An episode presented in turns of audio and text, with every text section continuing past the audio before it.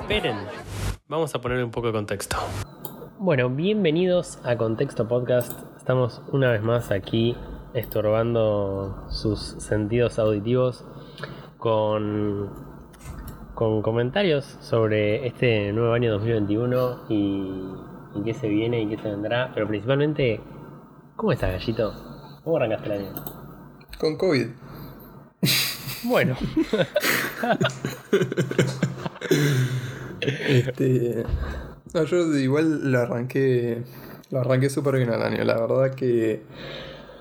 Me fui de vacaciones dos semanas, no me puedo quejar, me fui al sur. eh, rompí todos los protocolos sabidos y por haber. Este. La pasé, la pasé relativamente bien, o sea, rompí los protocolos, digo, porque no.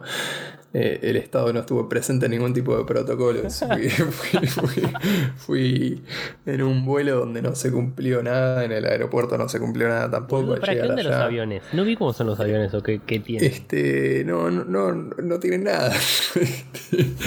Tenés que tener puesto el barbijo nada más, pero no, no te toman la temperatura. ¿Pero explotados de Antes- gente o qué onda? Explotados de gente. Yo en el vuelo que fui en la ida fue lleno, o sea que también medio que se cagan un toque en vos, porque si te llega a agarrar COVID ahí en el vuelo y vos estabas yendo a un lugar turístico, ni siquiera, tal vez ni siquiera estabas yendo a un lugar turístico, estabas volviendo a, a tu casa, lo que sea, pues tuviste algún vuelo de trabajo, cualquier cosa, y te puede agarrar el virus ahí, te tenés que cagar y te tenés que joder, porque no se cumple ningún tipo de protocolo de nada. Este, Yo pensé que al menos iban tipo, no sé, un asiento sí, un asiento no o algo así. No, es que eso, eso está, está muy bueno para lo que es la, la propaganda, pero después para la realidad se ve que no lo, no lo llevaron a cabo, porque de- de- había publicidades han hecho sobre que supuestamente iba a haber un espacio entre medio de los vuelos, qué sé yo, y no entre medio de los asientos, y no, no, no es así, no, no fue así en la ida, no fue así en la vuelta. Este, a veces salían como 3, 4 vuelos por día a la zona que iba yo y todos los vuelos deben salir así. Este, así que no, no, nada, o sea, no- nos sorprendimos cuando, la verdad que cuando vimos que no se cumplía nada, pero, pero desde el momento cero, o sea, yo voy a mi trabajo, ponele cuando voy presencialmente y abajo del edificio me toman la temperatura, ahora entro a Ezeiza, que es un lugar donde entran turistas y salen todos los días y no te toman la temperatura, O sea, me parece el colmo. No, la verdad que, o sea, es como el lugar donde hay que controlar, o sea, básicamente. Y, y cómo extrañamos a Fly Bondi, ¿no? Porque en realidad esto está sobre venta, probablemente se dé porque no, no es rentable, claramente, vender la mitad del avión y que viajen. Eh, entonces como que extrañamos a Fly Bondi, Sí, que tal vez le este, era más rentable. Ahí, ahí a donde fui yo, Flybondi estaba, obviamente operando eh, a mucha menor eh, cantidad de lo que operaba seguramente el año pasado. Este, pero estaba, todavía quedaba, un- o sea, ponele que eran tres vuelos de aerolíneas y uno de Flybondi, que bueno, es, es la decisión que se tomó, ¿no? Que, que supuestamente Aerolíneas eh, vuelva a ser un monopolio. Yo no, no banco los monopolios de ningún tipo, ni estatales ni, ni privados, pero es la decisión que se tomó. Este, y es como decís vos, pues si Flybondi estuviera con sus, sus precios bajos, a ver, se, se- llenaron los vuelos de aerolíneas, que fantástico para aerolíneas económicamente, pero era justamente lo que no había que hacer. Eh, más eh, con el tipo de, de estilo de gobierno ante la pandemia que pregonas, supuestamente no, no siendo tu aerolínea no deberías estar haciendo esto, pero bueno, eh, qué sé yo, no, son como tantas cosas que no tienen correlatividad en los gobiernos argentinos Algo históricamente. la vez pasada, buenos valores por malas formas, ¿no? Como que el objetivo es lindo, pero después cuando lo traes a la realidad es, es un desastre, similar a lo que está pasando en Formosa y cosas de ese estilo que no, que no tienen coherencia. Este, por ejemplo, cuando nosotros estábamos allá, eh, pasó esto de que supuestamente íbamos a volver a fase no sé qué, y al final se fue yendo para atrás eso, porque la mayoría de, los, de las provincias no estaban de acuerdo.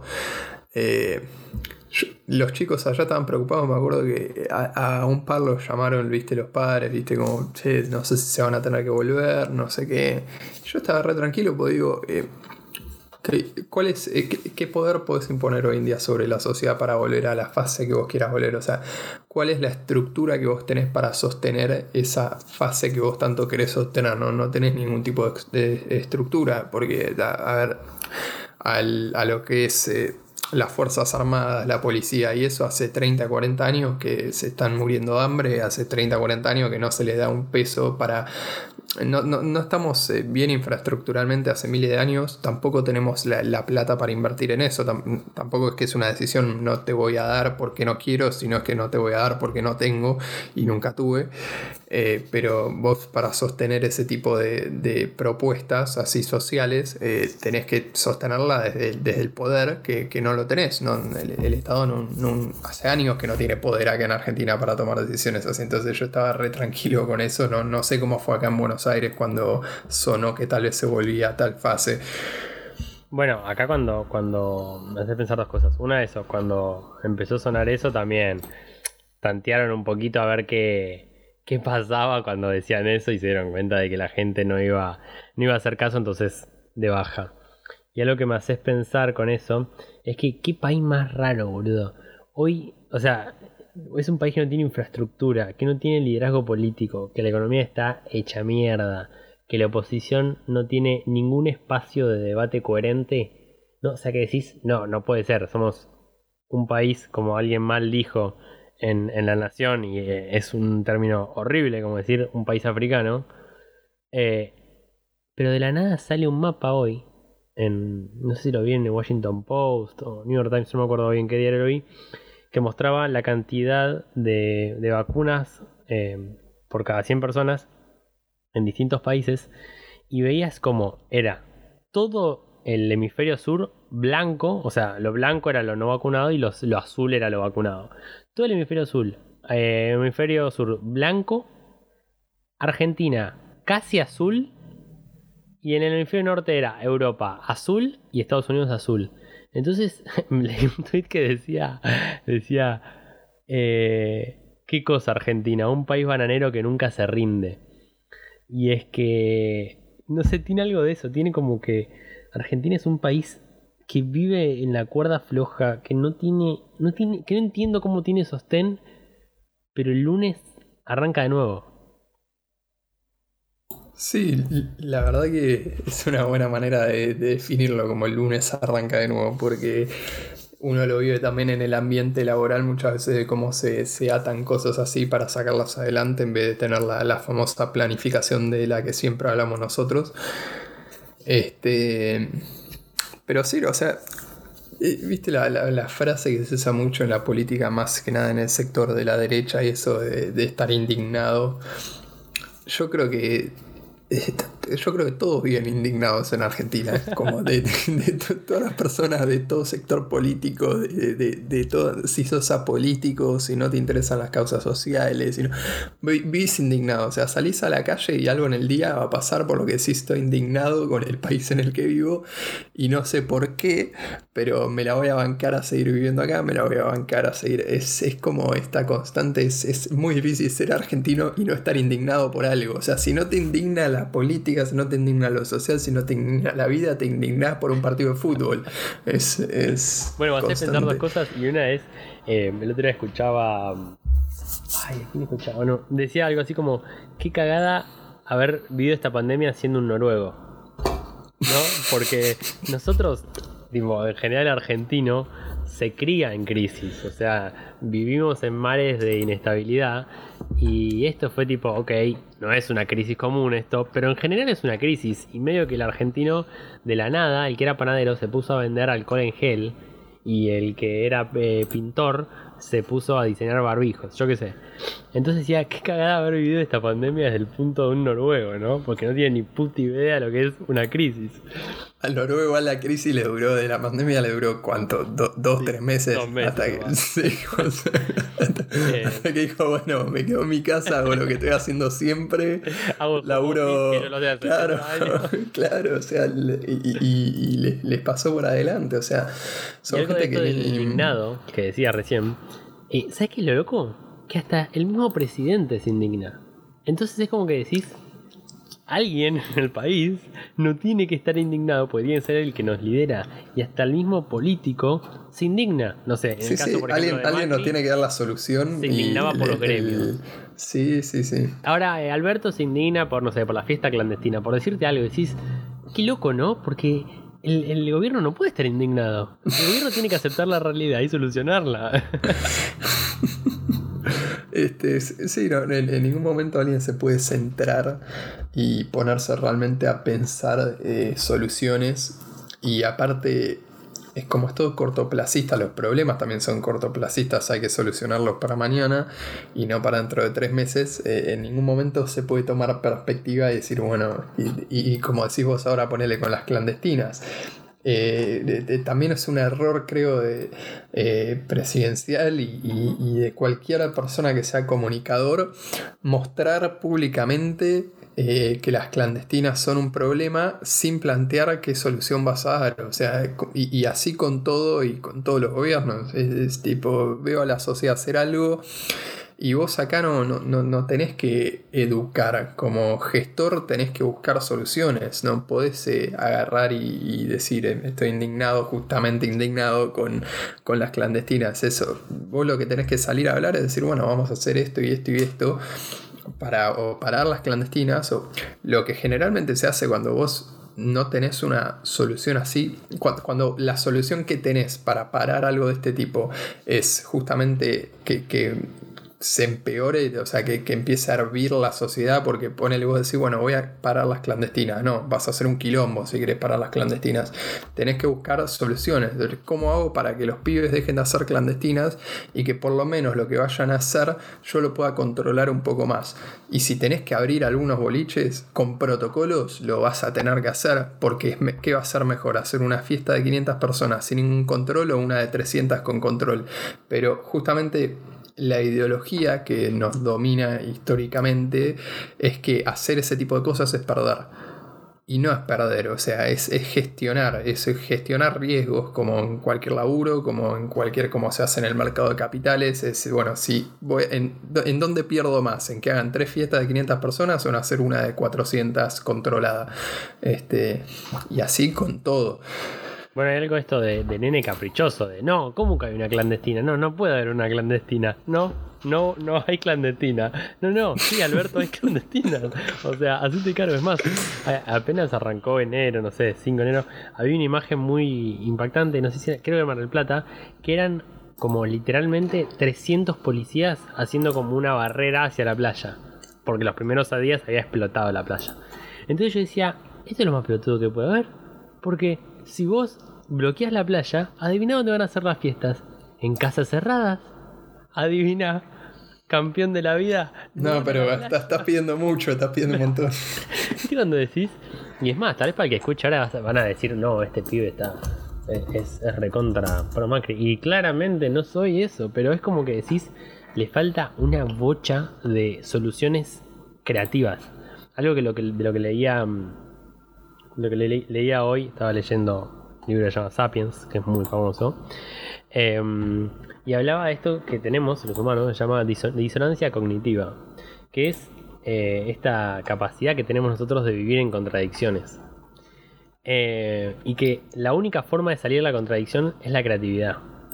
Entonces, ¿qué le pasa en este caso, por ejemplo? Alberto quiere que la gente no, no se descontrole, pero al mismo tiempo eh, quiere mantener comercios o lo que verga sea de em, mantenerlos funcionando.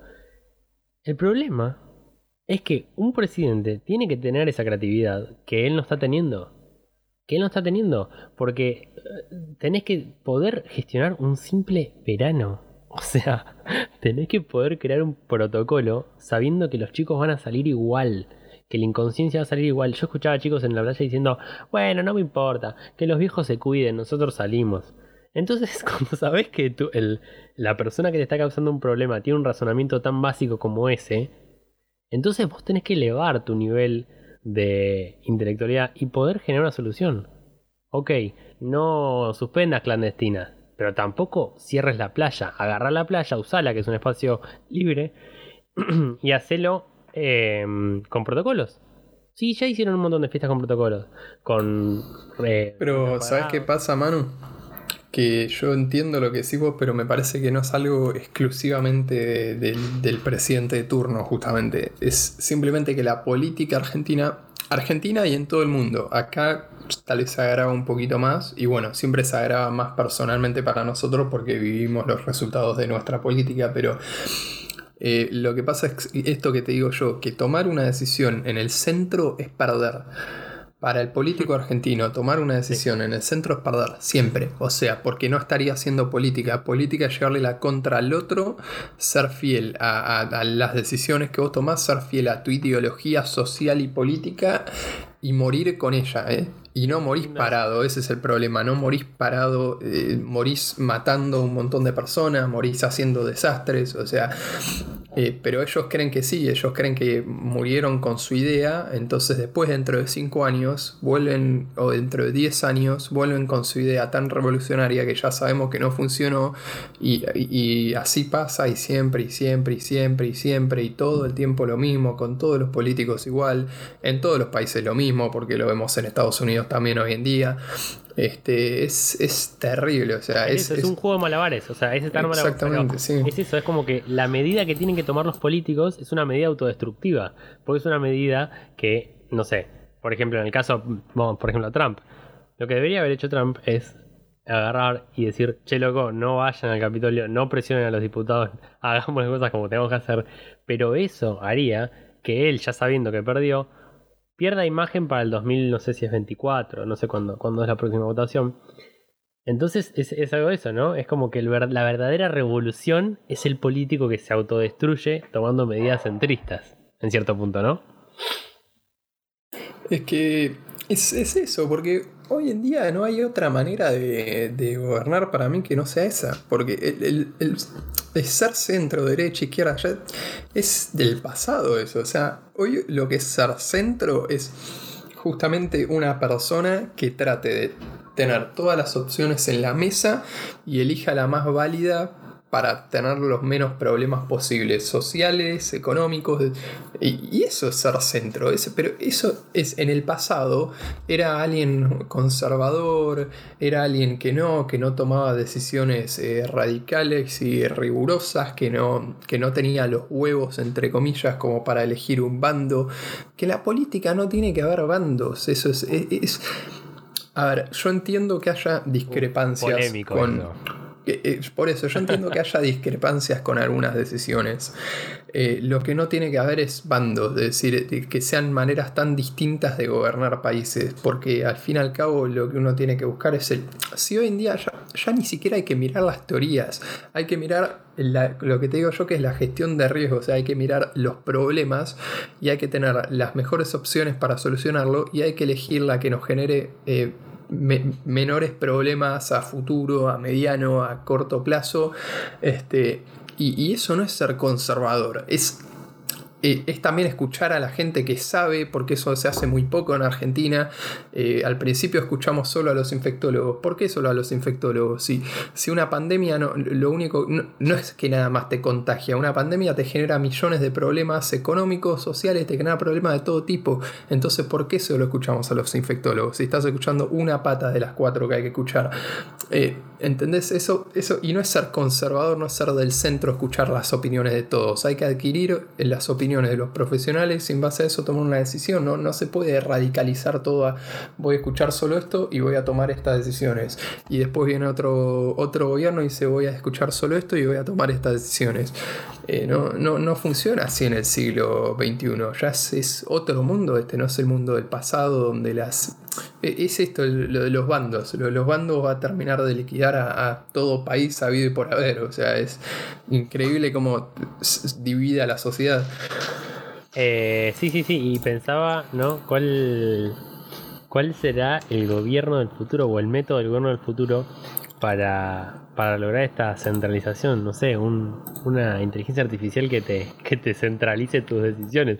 Porque toda decisión radical va a traer consecuencias radicales. O sea, hacer una cuarentena de siete meses, aunque se cumplió los primeros tres, por algo se cumplió los primeros tres, ¿no? Habría que pensar Em, es una locura. Y mira que yo tuve, yo tengo mis, mis debates internos y externos para con los que me rodean de la cuarentena, de cómo debería haber sido efectuada, etcétera. Y yo creo hoy, viendo para atrás, que es la única solución en, ese aspecto.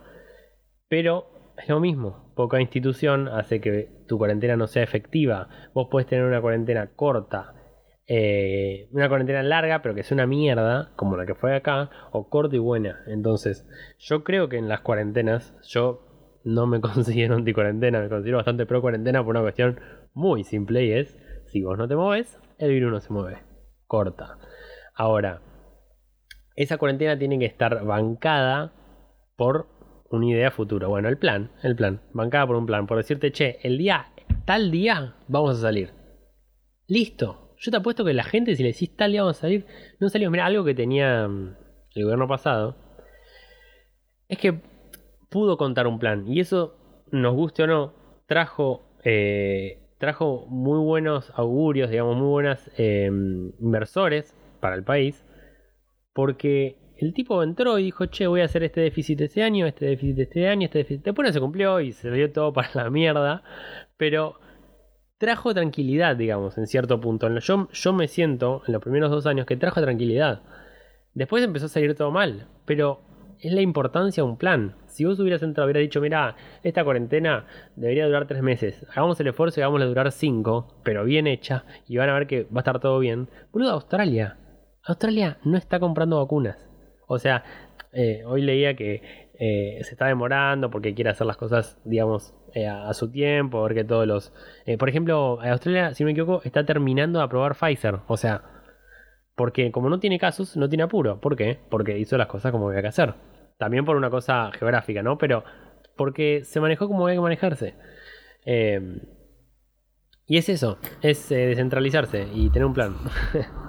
sí, y Ponele, ¿te acordás que cuando empezaron las primeras tensiones de la cuarentena, ya el segundo o tercer mes, porque acá hacíamos esta boludez que la extendíamos cada que era cada tres semanas la extendíamos, una cosa así. cada 15 días, una cosa que no, tiene sentido. O sea, justamente te está demostrando desde ahí que no hay un plan. Eh, me acuerdo que siempre para volverla a extender decía que la mejor solución que tenemos para parar el virus es la cuarentena que cuando haya una mejor solución se tomarán otras decisiones, no sé qué, pero era la frase de siempre. La mejor solución que tenemos para parar este virus maldito, no sé qué, es la cuarentena o el aislamiento social, no sé qué. Eh, pero básicamente vos lo que tenés que decir ahí no es eso. Ya sabemos que la cuarentena es la mejor solución. O sea, si no estaríamos todos con la vacuna puesta. Pero lo que tenés que decir es, mientras estamos haciendo la cuarentena, ¿Qué soluciones le encontramos a los otros problemas que va a traer la cuarentena? ¿Qué soluciones vas a plantear para los otros problemas que trae la cuarentena? ¿O es simplemente, mira, la mejor solución que tenemos es la cuarentena, así que nos quedamos todos sentaditos y mientras el país se prende fuego afuera, nosotros nos quedamos sentaditos en nuestra casa, porque es lo mejor que hay ahora, chicos. Discúlpenos, pero no, no, encontramos otra. ¿eh? La próxima vemos, la próxima pandemia. O sea, Vos lo que tenés que decir es, la mejor solución que, encontramos es la cuarentena y ante los problemas que va a traer la cuarentena, porque tenemos muy en claro que va a traer problemas, planteamos estas, estas y estas soluciones y lo comunicás públicamente y decís, por el momento la cuarentena se va a hacer hasta este periodo, de como decís vos, de tal manera y de tal manera, después se va a escalonar de tal manera. No puede ser que te enteres cómo se va a salir de la cuarentena y cuáles van a ser las fases después de siete meses. O sea, eso lo tenés que saber después de dos semanas. Tenés que saber que en el mes 3 vas a cambiar de fase y vas a... y, cada negocio, cada empresa, cada industria hace su planeamiento en base a eso. Este, pero estoy pidiendo muchísimo para Argentina, estoy pidiendo muchísimo. Bueno, eh, algo de que, es más, los, perdón, antes me olvidé, los infectólogos en realidad deberían haber sido los primeros y su reunión hubiera durado cinco minutos con el presidente. Hola, presidente, ¿cómo va? Sí, mira, si haces cuarentena, se suspende el virus, no, hay, no hay movimiento del virus y por términos de estadística, hasta tal mes no, no sucede, etcétera, etcétera. Listo, chao, nos vemos. Ahora sí, que pase lo complicado. Pasale el economista, que pase el, psicólogo, el sociólogo, el politólogo. Eh, pero la reunión con los, con los em, infectólogos es la más barata. Es la más barata, es la más em, rápida, digamos. Porque lo que sucede es que entran, te explican qué va a pasar y se van. Listo, no hay nada más que hablar. Pero. Pero sí. Sí, y aparte yo creo que lo, de los infectólogos es fantástico para, también para apoyar la ideología esta de, el, de ser eh, conservadores en el tema de la pandemia y todo eso. Es fantástico siempre hablar de ellos y ponerlos en cámara todo. Pero lo que tienen que hacer los infectólogos como profesionales, a menos que yo esté loco y haya otras personas que se encarguen de esto, pero es hacer un análisis de cómo se mueve el virus y cuántos contagios nos vamos a evitar haciendo esto y cuántos contagios tiene que haber en cada fase que nosotros vayamos avanzando. es un análisis para saber, bueno, si nos movemos de esta manera, eh, ahora ponele si nos encerramos, vamos a evitar tantos contagios este primer mes. Y si a las semanas 5 y 6 empiezan a salir estas personas, acaban a aumentar estos contagios de esta manera. Y si en la semana 7 y 8 se mueven estas, si en la semana 9 y 10 volvemos a cerrar un grupo y sale otro, se va a mover de esta manera el virus. Ese análisis no se hizo, ese análisis nunca lo tuvimos y, nos manejamos con la pandemia de una manera que es tipo, bueno, hoy se murieron tantos, eh, esperemos que mañana no se muera más. O sea, no, no, no, había mucho más que eso. Veíamos cómo subían los números y nunca. o sea, ya no sé ni cómo están los números ahora. O sea, la, gente creo que ni mira los números ahora ya, pero, pero nunca hubo, una, nunca hubo una, un análisis exhaustivo para saber cómo se iba a mover este virus, así uno podía tomar decisiones en base a eso. Eso es lo que te tienen que poner sobre la mesa. Bueno, hoy, hoy en esto que leía, em, leía que curioso cómo en los últimos, en el último siglo, digamos, se empezó a agregar a todas las carreras, digamos, a hacer como la base, la estadística. La estadística es más, hoy si vos vas a estudiar psicología, hay una materia que es estadística del mundo psicológico, bueno, tiene todo un nombre, y cómo la estadística se fue metiendo eh, a lo largo de cada, de cada rubro, de cada eh, conocimiento, y, esto empieza también porque mm, se dice, ¿no? Que en realidad estamos en la era de la ignorancia, ¿no? Porque la revolución científica lo que nos vino a traer es decir, che, no sabemos nada, no sabemos eh, dónde estamos en el universo, no sabemos si el universo se mueve, si no se mueve, si se expande, si se achica. Y este no conocimiento eh, se ve muy reflejado acá en la pandemia. Que hemos tenido distintos virus, que hemos tenido distintas, eh, digamos, pandemia, no, pero hemos tenido una o dos importantes y aún así no, no pudimos controlarla. Y, digo no pudimos controlarla porque la mayoría de los países no la pueden controlar. Tenés casos muy, muy específicos, pero en general hubo un mal, una mala organización. Y, es muy loco porque mm, volvemos a necesitar eh, la organización con la que se ganaba las guerras antes, ¿no? Porque antes me fui de tema de la mierda, ¿no? Pero antes, digamos, las guerras se ganaban por organización, no por tecnología. Los últimos 200 años se empiezan a ganar por tecnología, tipo bombas atómicas y tal, y no por decir pongo tal ejército acá y tal ejército allá. Dependimos tal vez tanto, tanto, tanto, tanto de la tecnología y, y del descubrimiento que nos olvidamos cómo organizarnos. Puede haber pasado eso. Sí, o sea mm, lo que decís vos es. No, no, sí, te fuiste a otro tema, pero está bien, te sigo. Este. No, lo, que decís vos es muy cierto y el tema también de, la sobreinformación y que hay todo hoy en día, este, no sé, o sea, siempre vuelvo a caer eh, en lo mismo que es esta famosa, eh, este famoso peli documental que hubo de las redes sociales, viste, este, a mí lo que me preocupa más que nada con, con todo esto que veo hoy en día, y creo que la pandemia hasta lo agravó, es eh, justamente que se está radicalizando todo, que se está llegando a todo un extremo, que no. Y, en base a esto no, no veo ningún, ninguna solución de ningún. Es, no veo ningún político de ninguna índole trabajar este tema. Como decir, ¿qué vamos a hacer con las cabezas de los pibes que, que básicamente le están lavando el cerebro todos los días para radicalizarse con distintas cosas. Tipo, vamos a hacer algo con eso porque al fin y al cabo, o sea, yo tengo 24 años, vos creo que tenés 23. Este, y de acá a 20 años nosotros tomaremos riendas de, lo que es más que nada el, sector económico del país, pero los que tienen nuestra en otros países también tomarán las riendas de lo que es los sectores económicos y productivos de, sus países. Este, pero después viene la generación que está debajo nuestro, que van a ser los que empleemos nosotros y los que después van a seguir y los que van a también tomar en algún momento ese sector cuando nosotros estemos un poco más grandes y, y hagamos otro tipo de cosas o también laburemos, pero pero ya de otras maneras. Este, y ellos van a tomar decisiones, también van a tomar decisiones y están cada vez más radicalizados y no veo ningún tipo de solución ante eso. y, tampoco es un tema que se toque mucho. O sea, yo no, veo que en, vos te pones a ver un programa de, televisión hoy en día de los canales de noticias que todos hacen programas de opinión a la noche, opiniones políticas y sociales. Y generalmente siempre recaemos en lo mismo, es analizar eh, qué hizo el otro, que, que es todo lo mismo, invitados que hablan sobre las políticas actuales del país. Eh, sobre el gobernador actual, sobre el gobernador pasado, sobre quiénes pueden ganar las próximas elecciones. Y en ningún momento se habla de las generaciones, se habla de los jóvenes de nuestra edad, se habla de nuestro futuro, se habla en ningún momento se habla de eso, en ningún momento se habla del futuro del país tampoco, siempre se habla de personas, de quién, quién nos va a gobernar en el futuro, eh, de qué manera, en ningún momento se arma y pues se habla de cuáles van a ser los planes para el futuro, este, y, así con todo y es insoportable. Yo como ciudadano que me gusta pensar en este tipo de cosas, es eh, la, la, realidad que te, quema el bocho porque no, no tenés ninguna, no tenés herramientas para solucionarlo desde tu lugar y ves cómo se va yendo todo a cualquier lado sin que puedas hacer mucho. bueno, o sea, hoy veía que estaban, ayer, perdón, que estaban eh, hablando en la televisión de que cinco policías habían hecho no sé qué, un saludo a Burrich. Y yo decía, loco, tan, bien está nuestro país que podemos hablar de cualquier boludez.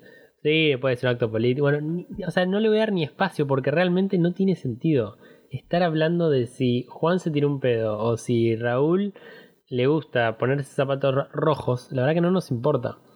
Em, y algo de lo que decías esto eh, eh, es muy loco porque hace poco, bueno, lo que pasó con Estados Unidos es una muestra de eso, ¿no? De la desinformación y de la radicalización y a lo que lleva. Eh, a poder tranquilamente, lo que yo considero que sucedió en Estados Unidos fue un intento de golpe, porque nos guste o no, se estaban decidiendo las elecciones. Y, te muestra eso, o sea, y ese es el ejemplo que toda esa gente que hizo eso le está dando a los, a los chicos, digamos, y que está viendo en, en la tele que sucede eso, porque de última, si no lo mostrás, que sería una locura, pero para expresarme, bueno, listo, los chicos siguen viendo programas de debate, se siguen nutriendo de cómo salir adelante, pero no, seguimos concentrados en cómo radicalizarnos y cada vez más. Pero em, yo creo que, mira, por una cuestión de estadística, el humano tiende a unirse. Si agarras a los últimos 15.000 años de historia y vas al, al día 1, teníamos cientos y cientos de tribus separadas por todo el mundo con todos pensamientos distintos, dioses distintos, religiones, organizaciones distintas. Y cada vez son menos. Hoy seguimos todos distintos patrones que nos permiten cooperar, el dinero, la religión, la política, leyes mundiales, etc. Entonces, como que tengo sentimientos encontrados de decir, ok, nuestro futuro está en la unión claramente, pero ¿cómo vamos a llegar a esa unión? Porque uno de los dos lados, muy radicalizado, va a vencer al otro. Em, y esto eh, me hiciste, corto, me hiciste pensar en uno de los últimos libros que leí de Yuval Noah Harari, que si alguien escucha esto y no lo leyó ninguna vez, se lo recomiendo, que es un pensador israelí. Eh, que justamente en uno en este libro en particular habla de una teoría donde la pensó otra persona, que ahora no me acuerdo el nombre, pero la menciona dentro del libro, donde la solución, la mejor solución que ve a un futuro donde no pase esto es justamente eh, tratar de romper un toque con el esquema de la globalización y que empecemos a pensar un toque de nuevo como países y no tanto como mundo, eh, lo cual es feo planteado así, pero lo explicaba obviamente con toda su lógica y explicaba que obviamente se puede percibir hasta cierta xenofobia porque países tendrían que cerrar sus fronteras a muchos extranjeros y todo, pero la teoría estaba muy bien detallada de por qué esto se veía como una solución, volver a recuperar recuperar este nacionalismo, estas famosas tribus, como decís vos, de, un pasado, este, y romper un toque con la globalización, porque la globalización es la que nos está demostrando que vamos en un mal camino también, no es que, que es todo felicidad y que estemos todos hiperconectados con gente de cualquier lado del mundo y nos podamos mover con el mundo, por el mundo con tanta libertad. Todo esto está trayendo millones de problemas y justamente la radicalización es uno de ellos. En algún momento va a haber pensamiento A y B en todo el mundo y como mucho va a haber un C que va a ser un sector muy chiquito. Y A y B van a disputar y de ahí va a salir el, futuro del planeta.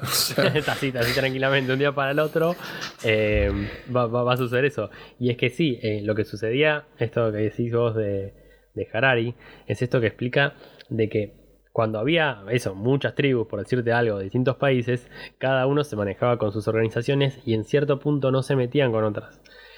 El problema con eso es que cada vez somos más humanos. Los últimos 500 años aumentamos 6.500 millones de personas. Entonces como que eh, entiendo su solución y entiendo que ojalá sucediera, pero lamentablemente cada día somos más y como que una globalización es es como necesaria, porque por ejemplo hoy, listo, te despertás, estás en Argentina, son 40 millones de personas y necesitas algo que no se produce acá. Necesitas, no sé, necesitas tal auto que acá no se produce. Em, entonces, sí, llenarnos de nacionalismos lo que haría sería eso en cierto punto, porque nos, encerraríamos en nuestros problemas. Pero me pregunto cómo se podría hacer con cada día eh, habiendo más gente, ¿no? Y uno de los principales, digamos, problemas, eh, es muy loco esto, ¿no? Pero por los que empieza la, multiplicación de personas en el mundo, es porque pudimos eh, lograr dominar la producción de comida. Porque antes cuando no producíamos tanta comida, cuando éramos tipo recolectores, esto lo explica también Harari, em, nosotros no teníamos hijos porque no le íbamos a poder dar de comer. Entonces éramos muy conscientes de que si teníamos hoy, habíamos recuperado del bosque tres uvas, cuatro ciruelas y un conejo, listo, podíamos tener en esta temporada, por decirte algo, un hijo. El problema es que cuando, y esto lo trae la globalización también, cuanto más fácil es el acceso a los productos ya refinados, más fácil es el acceso a la comida, bueno, más eh, población va a haber, por lo tanto, de nuevo, más globalización va a haber, porque vamos a necesitar aún más productos. Ah, hay que ser cada vez menos. Y yo te voy a decir una cosa, eso también porque hoy en día nosotros eh, juntos siempre pensamos que la solución a muchos de estos problemas surge desde la educación, porque hoy en día vos tal vez económicamente no tenés para, para alimentar, eh, sin embargo, lo, que creo que se modificó mucho en esos tiempos pasados es que el humano perdió ese instinto de supervivencia, porque eso es instinto de supervivencia, saber que no tenés para darle de comer a tu hijo, entonces no lo vas a tener eso es supervivencia, porque no vas a tener de comer vos, inevitablemente le vas a tener que dar a tu hijo. Este, y eso se perdió, entonces hoy en día se tiene que trabajar desde la educación, el, tema de, traer gente, bueno, yo, vos ya sabes que yo tengo esta opinión con el tema de la natalidad y eso, que no, no voy a tener hijos ni, ni nada por el estilo, en todo caso adoptaré, pero que sigamos trayendo gente a este mundo donde se cae a pedazos justamente por la superpoblación que hay es una cosa a, mí que todavía no me entra en la cabeza y, y ver eh, amigos, viste, de, nuestra edad que se proyectan teniendo una familia y viviendo este mundo súper feliz en el futuro, cuando yo lo sigo viendo a eso como un problema, como decir, cómo puede ser que gente que está educada igual que yo, que que, ha vivido una, vida con, problemas y que gente que también eh, conozco que es eh, inteligente y que es pensadora y, que tiene cabeza para ver estas cosas, pero elige no verla y aún así quiere tener esta familia feliz y, este, y, todo eso es y, caer de nuevo en, el capitalismo en el sentido de la familia feliz comprando las cosas importadas y llevándolos de viaje y, matándome laburando. Y, y es como que buscan esa vida, tienen el cerebro lavado para esa vida y esa vida era genial porque era lo que el mundo necesitaba en su momento para generar esta famosa producción de la que hablas vos, para dominar eh, eh, la producción eh, alimentaria, para, para volverse un mundo donde la, la, rueda económica funciona a la perfección. En su momento era genial, el catolicismo fue excelente para esto también, Hoy en día no. ¿Y, cuál es la solución que planteamos? Cuál, ¿Cuál, es la solución que le plantean los políticos para educar a la sociedad de una manera distinta? No hay. No, no, nadie trabaja sobre eso. Somos dos boludos acá hablando en un podcast pensando en este tipo de cosas que no nos va a escuchar nadie y los políticos están ahí como eh, está todo bien, porque eh, eh, ellos justamente crecieron con esta ideología y el mundo los educó para ser así. Entonces tampoco tienen que encontrar las nuevas soluciones ellos. No creo que estén capacitados, pero sí tienen que dar espacio para que la gente de nuestra edad que podemos tal vez pensar soluciones desde la educación, este, nos tienen que dar espacio para hablar y para explicarles por qué es tan importante que a lo primero que le tenemos que encontrar soluciones a esto, a que la educación de las generaciones más jóvenes no sigan pensando en un mundo de superproducción y capitalismo y, en el mundo catolicista, porque no, porque lo va a destruir, porque lo va a destruir, porque en su momento era genial para el crecimiento, pero ahora lo va a destruir. Bueno, qué bueno no, sentirme tan solo porque yo tampoco pienso tener hijos y si es que tengo un hijo que en realidad un hijo no se tiene, un hijo se cría, yo creo, más que eh, lograr que el esperma y, el, y un óvulo tengan una cita, se trata de criar. Yo creo también, si, si llego a tener la decisión de tener, adoptaría. Y perdonen que, perdonen que, que volvemos tanto a Harari, pero es que sí, él, dice literalmente, si vemos a lo largo de la historia, muchas veces y en su mayoría el progreso no trajo bienestar al humano, siempre le trajo problemas. Y volviendo, perdón, un detallito a ese a esa transición de cazador, recolector a poder producir carne, poder producir em, alimento a gran escala, que era el trigo, digamos, en ese momento, era, fue una mierda ese cambio, porque de la nada teníamos que cuidar, hacer más las ciudades más grandes, el trigo nos hacía mal, nos faltaban proteínas, tenemos que trabajar mucho más, etcétera. Muchas veces a lo largo de la historia lo que se llama progreso le fue pero tremendamente peor al humano. Y con respecto a esto que decís, es que qué loco, ¿no? Porque hoy promover una educación que, que, que sea antinatalidad Sería una gran revolución. O sea, hasta me dan ganas de salir ahora, boludo, a protestar porque sería terrible revolución. Irías contra un sistema capitalista que lo que busca es más gente, que, que coma más, que consuma más y produzca más. Contra un sistema eh, católico que está a favor de la vida, etcétera, etcétera, etcétera. O sea, realmente la antinatalidad es es la gran revolución. Pero también falla en, nosotros eh, como voces dentro de nuestros grupos, dentro de nuestra sociedad. O sea, yo hago el mejor esfuerzo que puedo y seguramente vos también, pero fallamos nosotros porque las revoluciones sociales, ojo, hay por un lado fallamos nosotros igual, creo que las revoluciones sociales sí surgen de nuestra opinión y de que nosotros podamos explicarle a los jóvenes que tienen que pensar en esto y yo creo que tarde o temprano se van a dar cuenta, el problema es que seguramente más tarde que temprano. Eh, pero por otro lado, las revoluciones sociales también siempre están fomentadas por eh, ideologías políticas y por beneficios políticos, como pasó, o sea, a ver, eh, lo, del aborto fue más que claro, o sea, se en el gobierno, por ejemplo, que tuvimos el anterior kirchnerista, no se charló eh, porque no le dieron lugar a charlarse y cuando fueron oposición hicieron todo lo posible para que se charle. Que a los que creemos en esta política social como nosotros nos vino bárbaro, pero eh, a los, o sea, a los que realmente queremos que salgan las cosas adelante y no por una cuestión política, sino porque realmente vemos que la revolución la logran los jóvenes, o sea, estamos totalmente sesgados. La revolución esa no se logra porque la gente sale a la calle, se logra por conveniencia política como todas en, el mundo los últimos años. En el momento que es favorable para un sector político poderoso, se saca para adelante. Y yo no veo un sector político eh, en el que le sea favorable eh, hablar del tema de, este, de natalidad y, reducir el consumo capitalista, no, no lo veo, no, no, lo veo claro para un sector político. Tal vez me equivoco y dentro de 20 años es beneficioso para cierto sector, pero me parece que por el momento no, lo veo. Bueno, volvemos al, cierre eh, del, del podcast pasado donde dijimos eso. ¿Qué tal si en realidad todos los beneficios que tenemos son porque fuimos balanceándonos entre intereses de distintas ideologías políticas hasta llegar al día de hoy que tenemos muchos beneficios comparado con, no sé, hace miles de años. Y Y totalmente de acuerdo, yo hoy no veo ninguna ideología política que le venga bien ir en contra de la natalidad.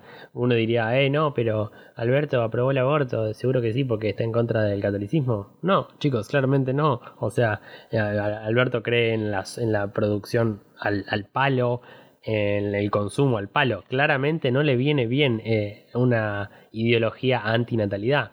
Es más, para, ir cerrando, es muy loco que, que la gente que está en contra nada que ver, ¿no? Pero de la vacuna y todo esto, tienen toda una conspiración de que hay un tipo que se llama George Soros, que es un multimillonario, que, que, apoya medidas tipo aborto, tipo marihuana, etc. Y apoya medidas también antinatalidad, porque eh, por lo que entiendo y por lo que estudié, fue muy influenciado por Bill Gates, que está muy a favor de controlar la población. Em, y entonces me da cierta esperanza. Me da como que el tema está empezando a hablarse. Sí, ojalá, ojalá que sí. Igual lamentablemente eh, estos, o sea, el caso Bill Gates es un caso tan aparte, nunca en la historia de eh, es yo personalmente, ¿no? Porque seguramente en la historia, pero nunca en la historia hay una persona con tanta cantidad de plata y poder y decidir utilizarla para tener una voz social y para causas reales. Este, de hecho, es una persona que cae en, en la lista de billonarios porque simplemente utiliza la plata, no sé si lo hablamos la otra vez, pero cae en esa lista nada más por gusto personal, por, por querer utilizar la plata realmente para cosas que muchas veces no le son rentables este, pero él lo ve como soluciones para problemas del planeta y, eso es eh, admirable, o sea, y lamentablemente ese tipo de personas es, una en, billones y, que en este caso a Bill Gates no sé cuántos años le quedarán con, con esta virtud y con esta cabeza, este, pero ahí hablamos de un erudito del tema, o sea, no, no, uno estaría bueno ver eso plasmado en sectores más chicos, de verlo, verlo en en, un barrio, verlo en, una política de, una ciudad acá en Argentina o en cualquier lugar del mundo, pero no, lo vemos simplemente ahí en el macro muy alejado y no, no creo que se vaya trasladando, ojalá que sí, pero no creo que se vaya trasladando y aparte las generaciones más jóvenes eh, a Bill Gates lo conocen de rebote, pero no, no lo vivieron tan puramente como lo vimos nosotros. A nosotros nos enseñaron quién era Bill Gates en el, en el colegio y, lo veíamos mientras el tipo estaba siendo revolucionario en ese momento. Hoy en día las causas en las que se mete Bill Gates no son marketineras, no son comerciales, eh, no, no le llegan a, un pibe, le llegan otras cosas. Le llega, ¿Qué le llega a un pibe? El dueño de Tesla no le va a llegar a Bill Gates. Es, así. Le, llega que Elon Musk agarró y se tiró un dedo y eh, qué grande. Es más, la mayoría de la gente probablemente no sepa que Bill Gates está tratando de solucionar el problema de, la, higiene, especialmente del uso de inodoros en África. Como en su momento, si no lo saben también, Bill Gates fue uno de los que impulsó y por los cuales gracias a él, eh, la mayoría de, de los lugares con ébola en África ya no lo tiene porque él fue uno de los impulsores en la investigación, etcétera, etcétera, y en el financiamiento, claro, porque hay que poner la guita. Y quisiera como para ir, para cerrar, dejar pensando en algo, ¿quién es hoy? Ya que eh, la antinatalidad, digamos, ya que estamos hablando de este tema, va en contra también en cierto punto de la empresa privada, porque cuanto menos gente, menos consumo, menos producción, se achica la economía, etcétera, etcétera, etcétera. ¿Quién es el país que la aplicó? China. China, un país que es eh, en, lo que se ve, digamos, parece ser antiempresa, pero no lo es. Es uno de los países que más tiene eh, fábricas de producción a su cargo. Entonces habría que ver cómo lo, logra, digamos, y cómo em, se la juegan ciertos países para tomar medidas que no van a la par de, de la mayoría de la sociedad, como en este caso China.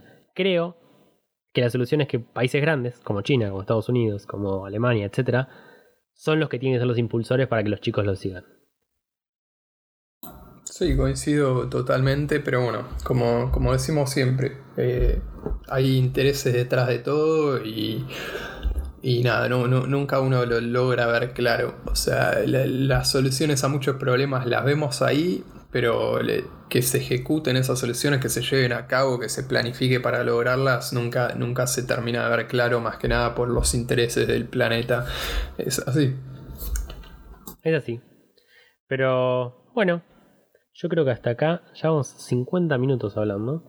Podemos irnos con distintos temas para pensar, como la antinatalidad, como si vivimos entre intereses políticos y vamos avanzando en este barco todos juntitos mientras las, las olas nos golpean.